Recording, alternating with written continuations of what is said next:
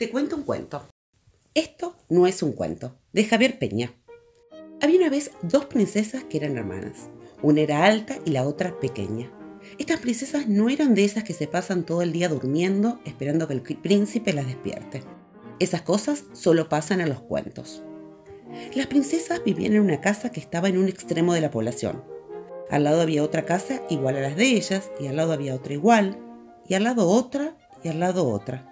Y después de muchas casas iguales había una que también era igual, pero que estaba al final de la calle, en el otro extremo de la población. En esa casa vivían dos príncipes que eran hermanos. Uno de los príncipes era alto y el otro pequeño. Estos príncipes no eran de esos que se llevan espadas y pelean con dragones.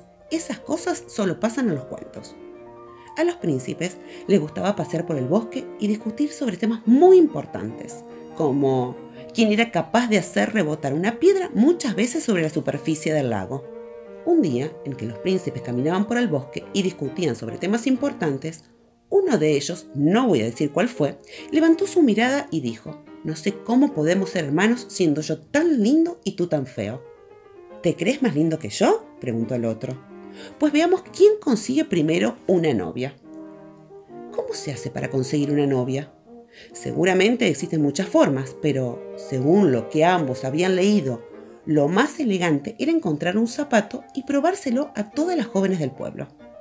Los príncipes, que estaban acostumbrados a discutir sobre temas muy importantes, sabían que es muy difícil encontrar un zapato.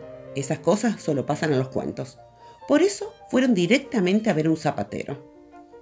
Le pidieron al zapatero que fabricara dos zapatos, uno que calzara en el pie de una princesa alta y el otro en el pie de una princesa pequeña. El zapatero calculó minuciosamente las dimensiones de los pies que deberían tener las muchachas y se fue a dormir.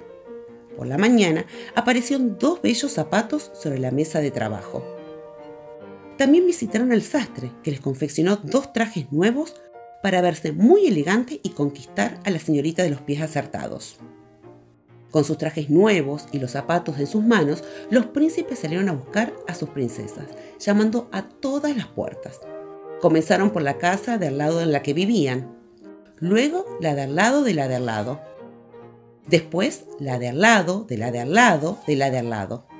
Y así siguieron golpeando a todas las puertas. Hasta que llegaron a una casa que era igual a todas las demás y que estaba en el otro extremo de la población. Dos jóvenes damas, una alta y la otra pequeña, se asomaron. Al ver los zapatos hicieron entrar a los muchachos inmediatamente. ¿Por qué ninguna mujer se resiste a un par de zapatos? Pero las cosas no resultaron como ellos suponían. El príncipe alto le probó su zapato a la princesa alta y le quedaba grande. El príncipe pequeño le probó su zapato a la princesa pequeña y le quedaba chico.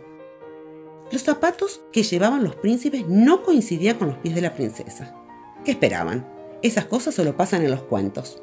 Los príncipes estuvieron a punto de retirarse cuando el gato de la casa, que era muy listo y sabía mucho de zapatos, sugirió que el príncipe alto le probara su zapato a la princesa pequeña y el príncipe pequeño a la princesa alta.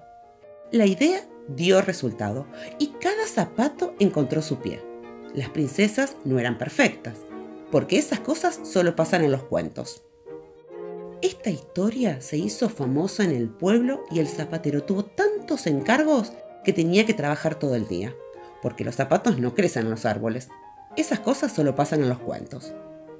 Las calles se llenaron de muchachos que andaban con un zapato de mujer en la mano, y cada vez que alguien llamaba a una puerta, salía una dama con los pies descalzos. Todas las tardes de sol en el bosque podían verse muchos príncipes y muchas princesas caminando del brazo, y todos vivieron felices, porque esas cosas solo pasan en los cuentos.